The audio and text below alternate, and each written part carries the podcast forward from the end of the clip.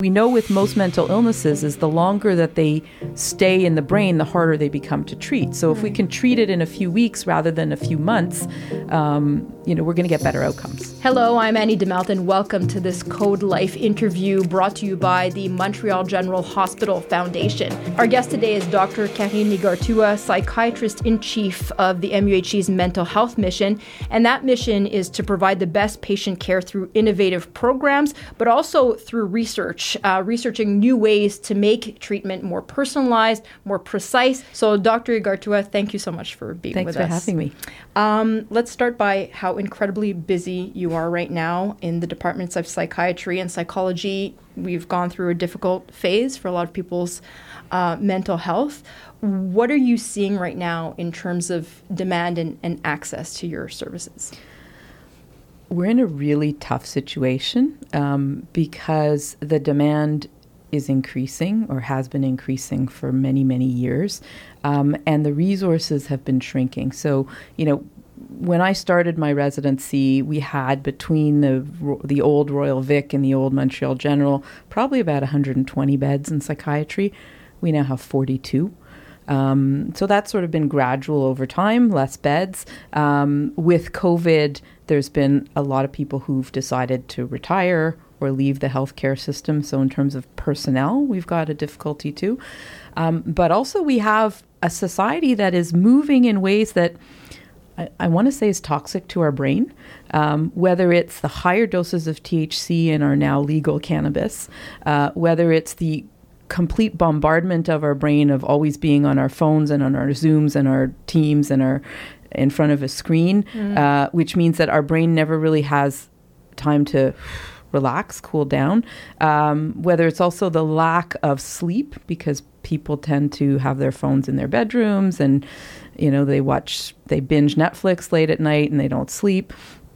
Or the lack of exercise, because we know that the more time you spend in front of a screen, the less you move around, the less you move around, the less exercise you're getting. Um, and finally, the, the, the lack of community and socialization. Even when people, I, I see it, the kids, when they're together, they're all together sitting on the couch, but everybody's on their own different phone. So they're together, but not really together. So that sort of leads to isolation and lack of feeling of connectedness. So there's all of these kind of this cocktail. this cocktail, these trends that are happening in society that are bad for our mental health. Um, and so put that together with difficulty getting first line care, difficulty accessing a GP if you actually have one, or a psychologist if you're lucky to have insurance. So people come to the emergency room because they have nowhere else to go. And some people come for, you know, bona fide mental illness, so um, psychotic disorders or mood disorders. But a lot of people also come with emotional distress, uh, social crises, um, and the reality is this week in the emergency room, you know, I see a patient who's been there for 10 days down in our unit waiting for a bed upstairs. Um, it's not always that bad, but, you know, a couple of days down and emerge waiting for a bed upstairs is absolutely not unusual because we just we don't have the capacity. Right. So increased demand you know lower capacity or capacity that's not keeping up which is forcing you to be a lot more um, efficient with your programs, and you do have a number of specialized programs that are part of the the, the mental health mission. Yeah. One of them that we're going to talk about is this uh, transition day program. Um, so, who's this for? Who? What population is this? Is this for people in crisis, or um, and, and who? And how is it unique and innovative? So, the transitional day program it's it's funny to say that it's innovative now because we've had it for 20 years, but it was the only it was innovative 20 years ago, and to my knowledge, it's still the only program in the province like this. So essentially, we took all of the therapeutic ingredients of a hospitalization. So, whether it's seeing an OT to help with goal setting and organization, whether it's psychoeducation around illness and illness management, um, whether it's uh, identifying emotions and emotional regulation, um, coaching about nutrition and exercise. Uh, we even have a choir that's part of that, so music therapy. Um, so, all of the sort of therapeutic ingredients of a hospitalization but in a day program format, sort of. So patients arrive early in the morning. They have a couple of uh, workshops during the morning. They have lunch at the hospital cafeteria, so a bit more normalizing than you know a tray in your room kind of thing. It creates an uh, uh, socialization and, and, a sort of a group belonging kind of uh, effect. They have a few more workshops in the afternoon, then they might have an individual meeting or two, uh, and then they go home. Mm-hmm. Uh, and the going home is great because it means we're we're promoting recovery and not regression. So you go home, uh, you still get to walk your dog, you still get to check your emails, you still get to hug your sister. Um, so the going home, the messaging is you're not taking a break from your life. You are, you know, in recovery of whatever crisis you're in.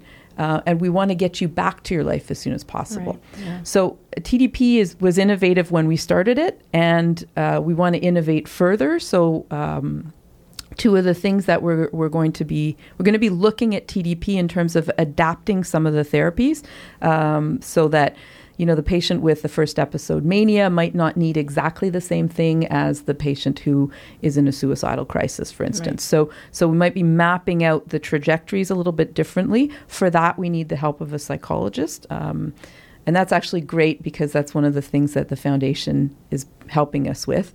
Um, the other project that we want to bring in is Les Impatients. Les Impatients is a community organization. They're well established. Um, it's artists um, that run workshops for people with mental illness. Um, and they're also recovery oriented. Uh, so we want to bring in Les Impatients so that um, people in the transitional day program and actually people in our brief intervention unit have access to uh, this art expression. And, and you talked about sort of mapping out people's trajectory and the importance of, of planning too, given this this context. Um, you know, in, in the, for, for psychiatric emergency care, how does this brief intervention unit uh, unit do that? What's its role as part of the bigger picture? Yeah. So one of the other things we've done to try and, and palliate the, the lack of beds, but also in terms of being more efficient in treatment, is we opened the brief intervention unit. And the brief intervention unit is for people who we think a three to five day hospitalization uh, will be beneficial. Um, so we've mapped out six or seven uh, clinical situations in which patients might present that might be useful. So, whether it's a first episode psychosis, whether it's an intoxication um, that's altering mental status, or whether it's um, a patient patient with a personality disorder that's in crisis uh, or a patient with in a suicidal crisis. So these are the type of trajectories of patients that might come to the BIU. Um, and what we've done is trajectory mapping so that everybody knows with this particular clientele in the first 0 to 12 hours this is what we do the mm-hmm. next 12 to 24 this is what we do on day 2 day 3 day 4 so we we will um, everybody's on board. The nurses know, there's a psychologist sort of running the show, the doctors know. So everybody knows what their role is and what their role is on day one, two, and three, so that there's less waiting around for, mm-hmm. for treatments to happen. In addition to managing this and, and so much more, uh, you're one of the uh, co founders of the McGill Sexual Identity Center. So I, I want to talk to you a little bit about what kind of specialized care you're providing to, uh, to patients there right now. Yeah, so we're the first, and as far as I know, still the only psychiatric clinic that caters to sexual minorities. Initially, the clinic was um, meant to be a safe space for lesbians, gays, bisexuals particularly because psychiatry had stigmatized them for many, many years. It was a pathology in, in our DSM. Um, over time, society has evolved, people have evolved. Uh, so, internalized homophobia and just straight discrimination for homosexuality is much less. So, we see much less of that population. However, that's kind of been in parallel with this explosion of people questioning their gender identity. Um, and so I would say our population that we cater to now is about 75 or 80 percent people questioning their gender their gender identity the range is is obviously greater than what we would have had a few years ago. Yeah. Uh, acceptability, you talked about acceptability being greater. So, what are you working towards in, in your treatment and what you offer those patients? So it used to be that when we talked about the trans population, we are talking about a very specific minority of people who were hell bent on changing the body and the gender that they had been assigned at birth.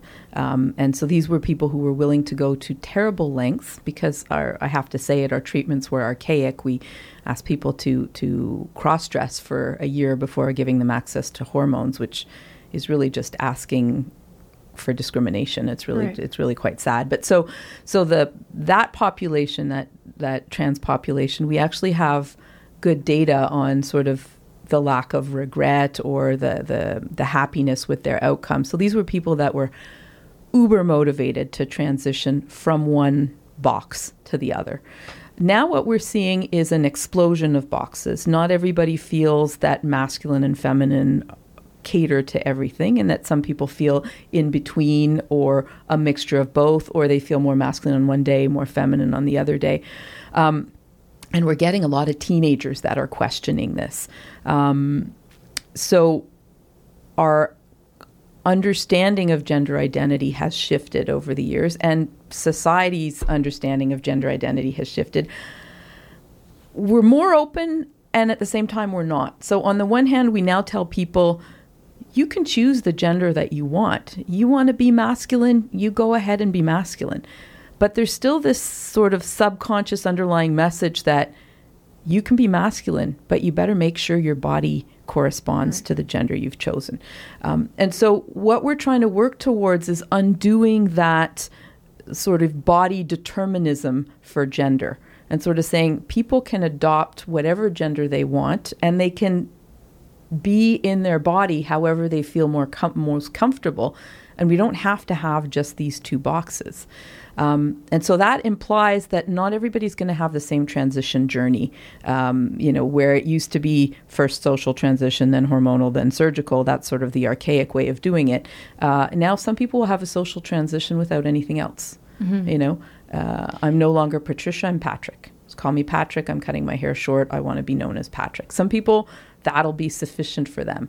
For other people, I want my voice to deepen. So I'm going to take hormones just until my voice deepens and then that's it. I don't want the other hormonal effects. So all that to say is that there's there's a whole um, uh, éventail, there's a range, whole range, yeah. thank you, of of gender presentations. Um, and what we work towards in the clinic is helping people to figure out how to embody their gender in a way that's most comfortable for them. How important is it to to have that that pathway to be able to predict outcomes, and and what's the connection with one of your flagship uh, research projects at the uh, at the MGH? Yeah, one of the questions we get the most often when we have teenagers coming in with their parents is, "How do I know that they're not going to regret this decision later?" Right, and the answer is we don't know. Right. The reality is that this population is so new that we don't have data, particularly on teens okay. who are first questioning their gender in their adolescence. You know, they didn't do it in childhood, so they arrive at 13, 14, 15, and all of a sudden they're questioning their gender. Um, we don't have very much data, outcome data, to know am I better off transitioning or am I going to be just as miserable but with a different body? Mm-hmm. Um, so, any kind of um, research that would allow us to track this population prospectively uh, and see when I transition, does that improve my mental health out- outcomes or not?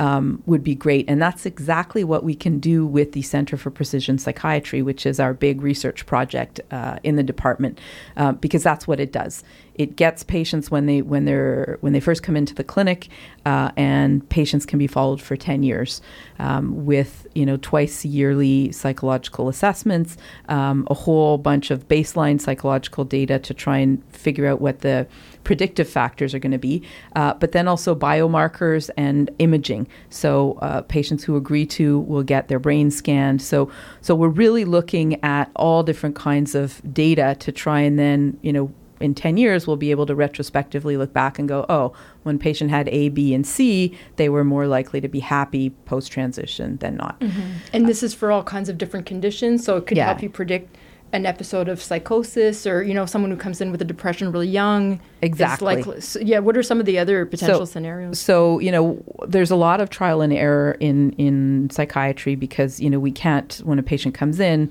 you know, crack their skull, open their brain, take a slice, and have a look at it to figure out what we need to give them.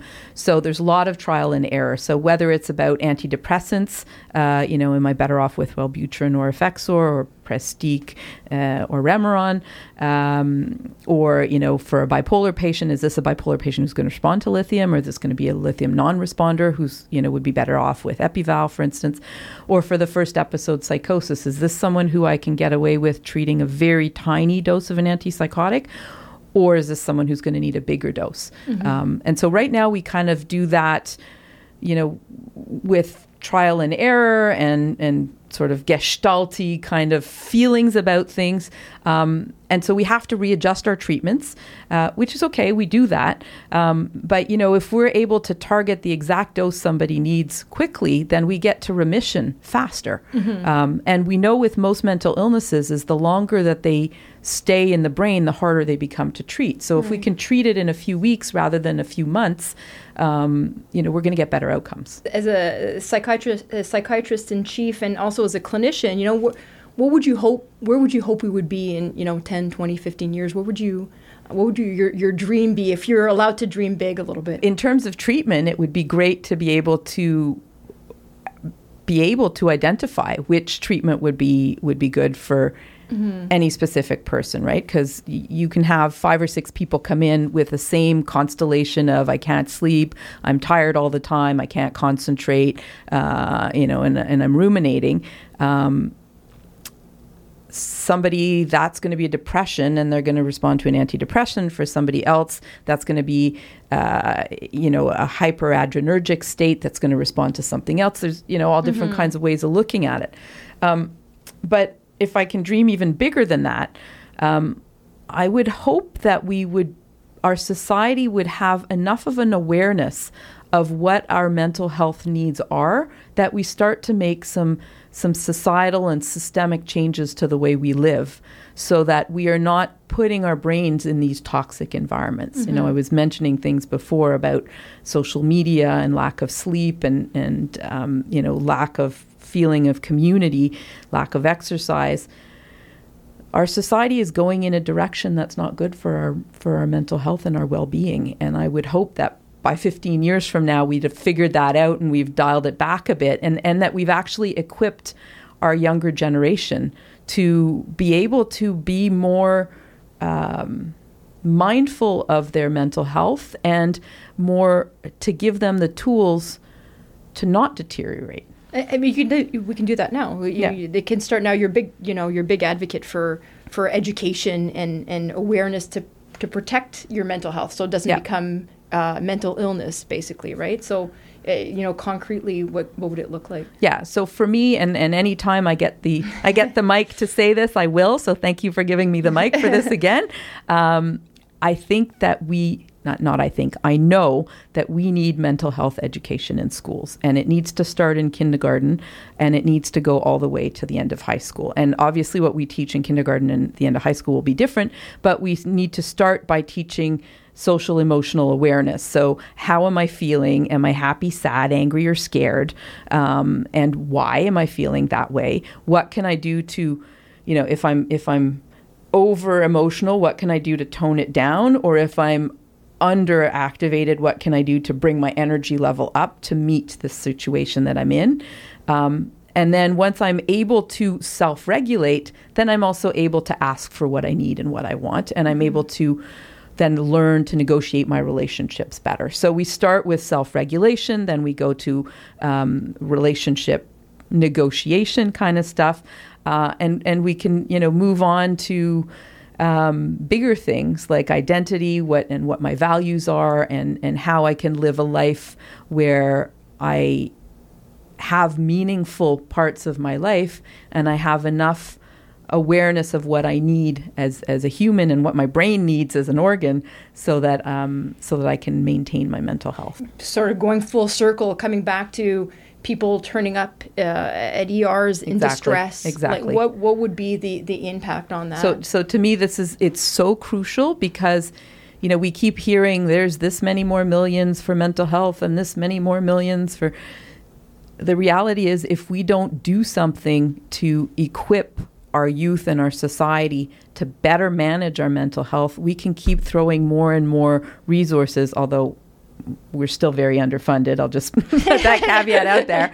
But um, we're never going to catch up. And so we're always going to have these stories of people who are waiting for days and days and days in the emergency room because there's no beds available upstairs, uh, or who have, you know, called 80 places and can't find a psychologist that, that can help them. Um, so unless we start to equip our youth and their parents, right? Let's let's be honest. Uh, Part of the reason the kids don't know this is because their parents don't know it either. Um, if we don't e- equip ourselves as a society to understand what our brains and our minds need in order to function well, then we're hitting a wall. And but you're, you're also doing this already, you know, through these programs, through the, the, the transitional day program. There's more of, a, of an educational component as well, right? Uh, There's there's a, a shift towards that as well, and you're, you're hoping to have even to more of that catch people uh, or conditions, I should say, earlier too, right? Yeah, there there is that that concept that's sort of permeating through psychiatry and through um, and through public health. Really, um, uh, two things I want to say. One is that uh, a lot of treatment for mental distress. I'm not going to say mental illness, but mental distress. Can be done by the person themselves if they know what to do. Uh, so that's yes, part of the psychoeducation point. And the other point I wanted to say is that we also know, and this is derived from first episode psychosis programs, we also know that if you interview, if you intervene quickly, um, you know, the quicker you treat a psychosis, the easier it is to treat and the less sequelae you're going to have. And so if you can treat a first episode psychosis and go to rehabilitation and, and, and reconnecting someone with their meaningful relationships and, and functioning in life, you're going to get a better outcome than if you catch someone two, three, five years down the road and they've been psychotic for all this time. And meanwhile, they've destroyed all their relationships and they no longer have a job. And oops, you know, they forgot to renew their welfare. And so now they don't even have a place to stay. So that sort of downward drift, we know that that happens in psychosis. It probably also happens in, in mood and anxiety and, and, and um, sort of mood dysregulation kind of disorders like personality disorders. So, one of the exciting things, I, I've got a new staff coming on after his fellowship at Stanford uh, in young adult health. Will be to start up a mood and anxiety first episode type program as well. So yeah, we, we're trying to, to to catch things quickly so that they don't deteriorate. Thank you so much, Dr. Igartúa. And thank you for tuning in to this Code Life interview brought to you by the Montreal General Hospital Foundation. Don't forget to subscribe for more interviews and follow us on social media uh, to get all of the latest updates. Thank you so much and see you next time.